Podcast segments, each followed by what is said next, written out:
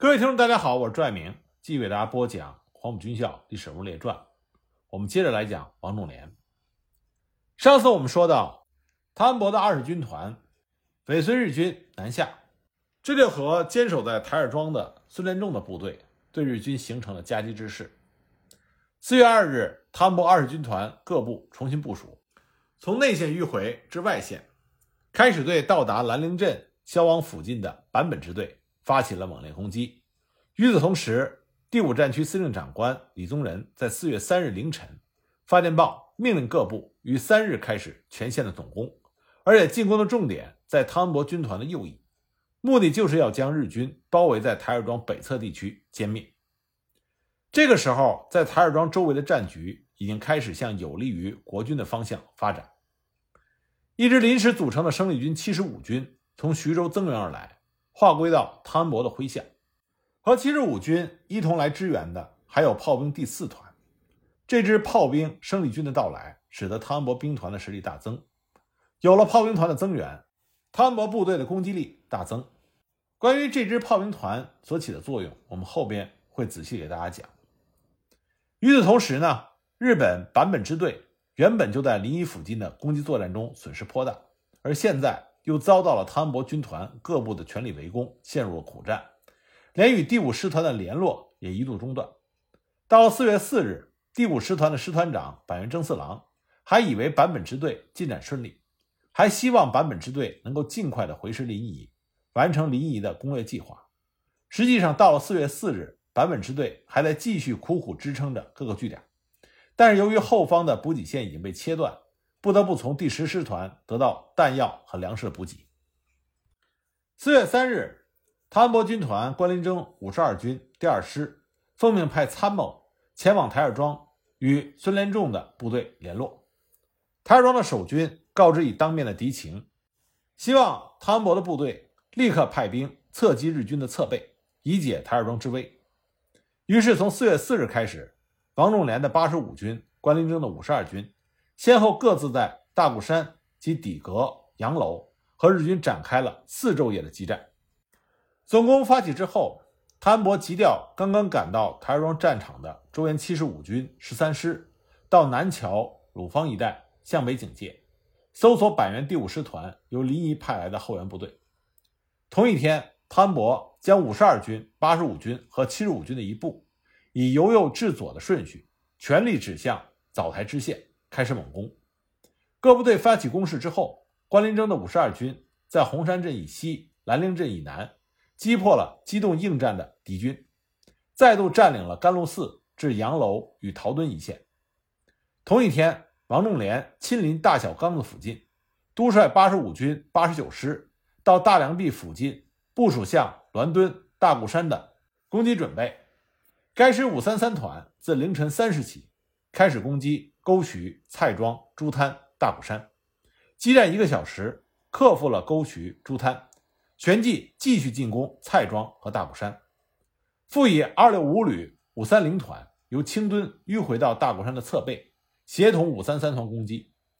蔡庄的日军二三百人被击退，国军占领了蔡庄，但唯独大鼓山的日军异常的顽强，死守不退，遭到国军三面围攻，最终日军不支，狼狈逃窜。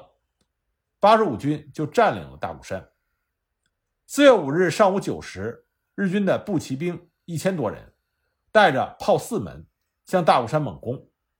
大鼓山阵地是由从临沂调来的五十七军一师三三三旅六六五团防守，这个团沉着应战，争夺的十分激烈。八十九师的师长张雪忠派罗方圭五二九团驰援札府庄至谭庄附近。六六五团这个时候因为伤亡过重，力不能支，蔡庄和大鼓山陷入到日军手中。张雪忠又以五二九团反攻谭庄和蔡庄，五三零团反攻大鼓山。罗方圭团长率领着五二九团冲锋，官兵在枪林弹雨之下，抱着有我无敌的决心，再度夺回了谭庄。在作战中，该团的三营营长叶之荣身负重伤，全营伤亡了三分之二。晚上八时，五三零团开始反攻大鼓山，日军守军一千多人顽强抵抗。该团几次冲入村内，牺牲者甚多。仍然没有攻下。战到午夜，双方形成了对峙态势。那么同一天，配属于王仲廉八十五军八十九师的野炮兵第七团，就发现了黄家楼、三河口之间有日军步骑兵五百多人，炮十二门，企图攻击国军左翼的贺庄，朝八十九师的背面，对国军构成严重的威胁。炮骑团的团长张广厚趁着日军的炮兵尚未进入阵地，就下令八连炮兵猛烈开火。日军炮兵在陈瓦房、耿庄间的阵地遭到国军猛烈炮火毁灭性的打击，没有还手之力，狼狈逃窜。经此一战，就创造了国军以劣势炮兵消灭优势炮兵的奇迹。那么这里呢，关于抗战初期国军的炮兵，我们多说几句。这个炮兵七团。他们使用的火炮是鼎鼎大名的克虏伯火炮。德国火炮制造商克虏伯由于拥有锻造良好钢材的基础，所以成为了19世纪下半期到20世纪世界经典的军火厂。克虏伯在1900年初所生产的一系列的75毫米野炮广为各国采用，甚至还成为日本以及中国军队的火炮核心。克虏伯所生产的火炮种类。一贯享有质地良好、精度高的名气，因此这一系列的火炮，甚至在二次大战时期仍然被很多国家持续使用中。这既包括国军，也包括日军。国军普遍使用的是克虏伯七五野炮家族，除了德国原厂制造的火炮之外，尚有日本按照德国原产仿制的三八式七五野炮，还有三八改以及三八式七五旗炮。中国国内的奉天兵工厂、汉阳兵工厂，他们也再次仿造了日本的三八式，而制造了辽造一三式七五野炮、汉造克虏伯七五野炮等数种仿造的克虏伯系的野炮，性能呢大同小异，但当然德国原厂的品质最佳。那么中央直属精锐的七十四军，其中王耀武任师长的五十一师。他的师属炮兵连就是装备了克虏伯七点五厘米的野炮。当时呢，这个炮兵连有炮三门。根据当时参战官兵的回忆，这批克虏伯七五野炮的炮龄虽然老，但是射击精度非常良好，拥有极高的命中率。在军政部直属炮兵方面，各炮兵旅团中，炮兵第六旅则是以克虏伯七五野炮为主要的炮种。这个旅原来属于东北军系统。在一九三六年一月改编进入到中央序列，旅长是黄永安，下辖的就是炮兵第七团和炮兵十二团这两个建制单位。抗战爆发之后，装备着辽造一三式七五野炮的炮兵第七团，在台儿庄的时候，就是由团长张广厚率领支援台儿庄作战。那么其中的一部就配属于王仲廉的八十五军，支援该军作战。那么这支炮兵部队呢，就像我们之前所讲，在大固山之战中，以劣势炮兵消灭了日军优势炮兵，立下了大功。四月六日凌晨四时，八十九师五三零团继续攻击，冲入到大固山附近的围寨，正准备巷战之际，日军突然向国军逆袭，彼此反复冲杀，激烈异常。该团三营营长黄鼎壮烈牺牲。日军又以一部从贺庄向五三三团的阵地猛攻，企图解大鼓山之危。该团予以迎头痛击，日军未能得逞。可是国军这边仍然没有攻下大鼓山，反复冲杀了十多次，仍然是对峙局面。八十九师的张雪忠师长连日围攻大鼓山不下，所以亲自督率五二九团做了周密布置，并且配属了炮七团，集中炮火射击。五二九团团长罗方圭，此次大固山争夺战临危受命，他拿出了当年南口之战一往无前和日寇殊死战斗的精神，誓死率部冲锋。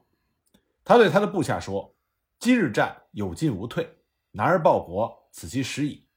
愿君为国而死，倘不达到任务，虽不死于敌，亦当自杀。后顾者必任之。”讲完之后，就率部发起了攻击。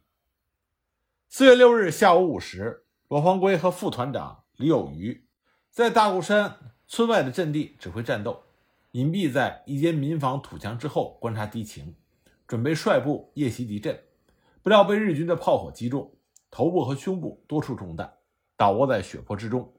部下闻讯即来抢救。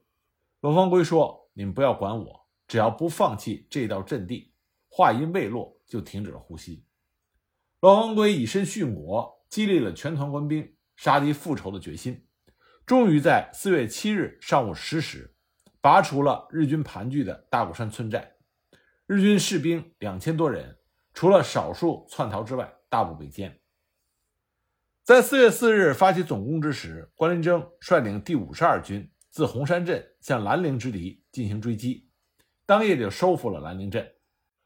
四月五日，五十二军。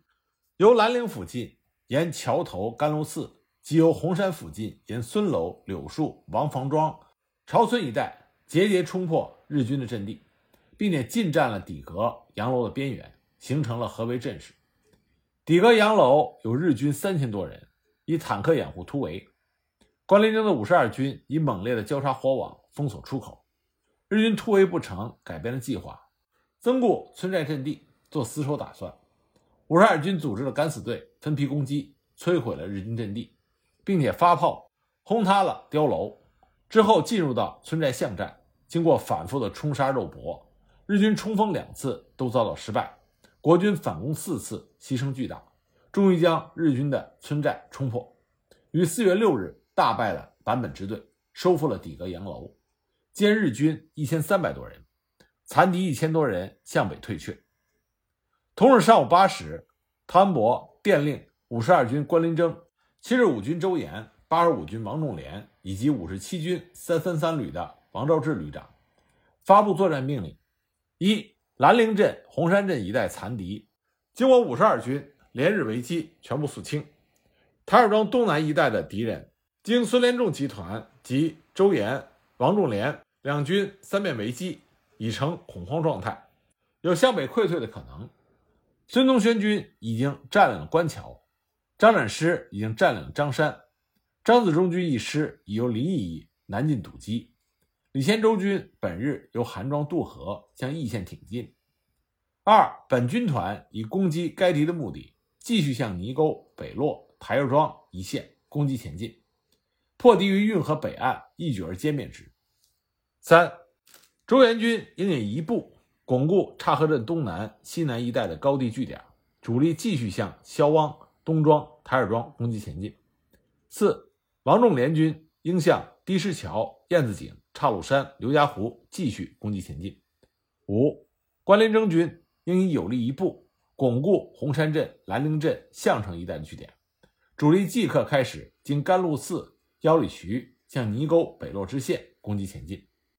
征安汤伯军团各部队。按照汤恩伯的命令，分区围击赖谷支队和坂本支队，向日军的纵深突进取得全面进展的时候，汤恩伯在四月六日接到了蒋介石的手令。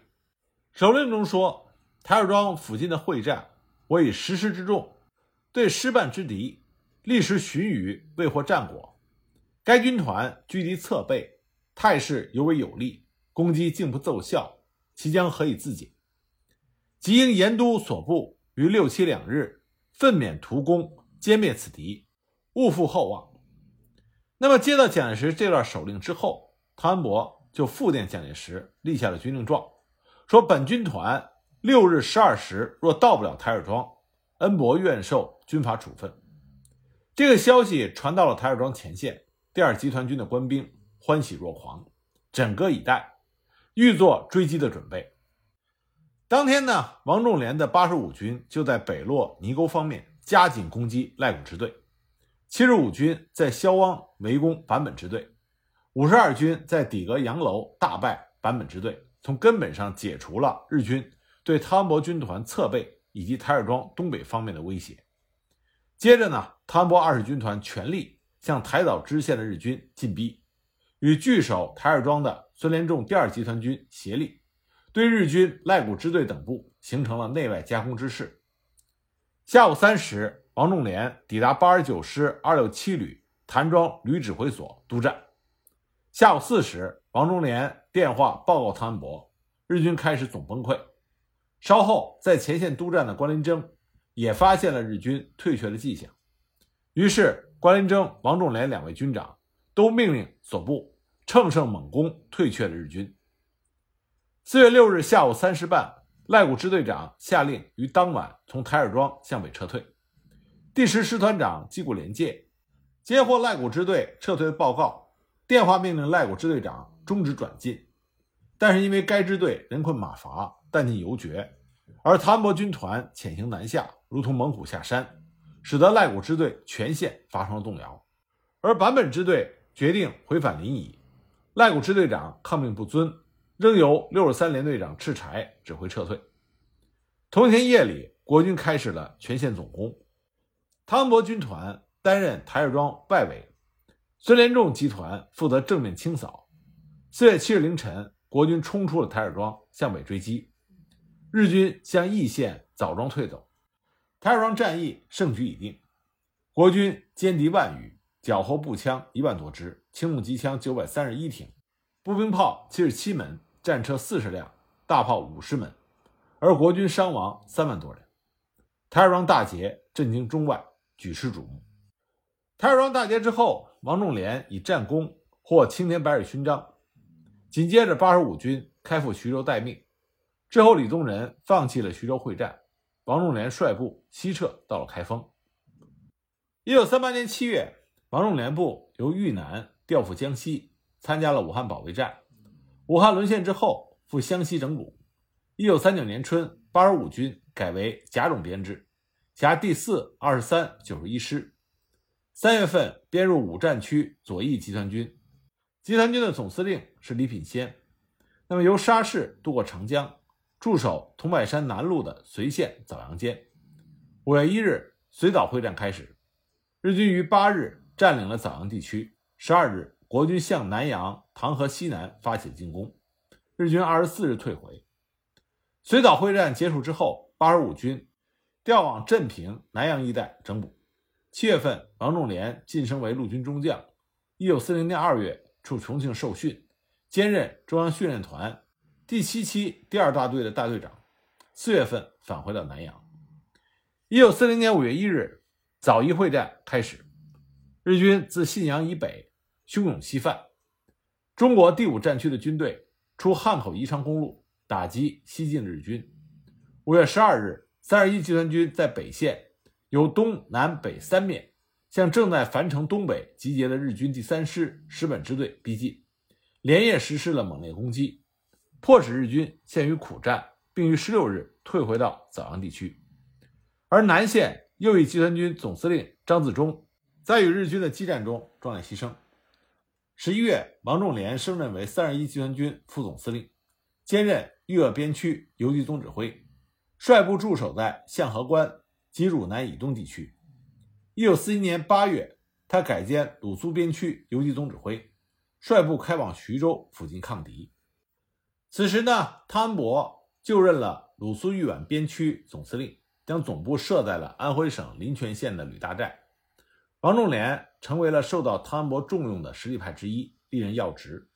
一九四二年初，他改任鲁苏豫皖边区第二路挺进军总指挥，五月兼江苏保安处处长，十月兼任安徽第四行政区行政督察专员兼该区的保安司令。一九四三年二月。他又就任为江苏省政府委员兼徐海行署主任，四月升任第十九集团军总司令，十一月调任第三十一集团军总司令，赴河南宝丰就任。一九四四年四月，日军发动了豫中会战。我们之前呢已经详细的给大家讲过豫中会战的来龙去脉。那么在冈村宁次的指挥下，日军是以十五万人，再加上庞大的战车部队，分兵进犯郑州以及。河南唯一未曾沦陷的大城市洛阳，中国军队参战兵力是二十八万人，由汤伯和蒋鼎文指挥。王仲廉率部在密县和马驹岭反击来犯的日军，迫使日军攻势受挫。但是之前我们讲到了豫中会战，日军的一个主要目的就是要歼灭或者重创汤恩伯率领的抗日劲旅。汤恩伯很快也明白了日军的作战企图。因此呢，汤恩伯就率部向豫西转进。那么在转进的途中，就遭到了河南地方武装，比如说像别廷芳的旧部对他们的袭击。其中，王仲廉率领的三十一集团军总部直属部队就被地方武装包围在了一个土寨子里，并缴了械。王仲廉侥幸逃脱。那么，关于这种情况呢，后来流传甚广，变成了河南老百姓帮助日本人缴国军的械。但这是不对的说法。首先，缴国军械的并不是普通的河南老百姓，而是河南的地方武装。再一个呢？即使这些地方武装缴国军的械，但是大部分的地方武装在抗日这个基本问题上立场是非常坚定并且正确的。豫西，特别是皖西，包括镇平、内乡、邓县、西川等县，一直没有真正的纳入到国民政府的控制之中。从上个世纪三十年代开始，地方强人别廷芳就在皖西搞起了地方自治，成立了大量的地方武装，独霸一方。是豫西的实际统治者，这些地方武装既不归属于国军，也不归属于共产党的军队，更不归属于日军，并且当时和国共的军队都是屡有冲突。在这些地方武装的统治下，豫西的老百姓同样屡遭盘剥，命如草芥。史实证明，这些独立的地方武装才是收缴国军武装的主力。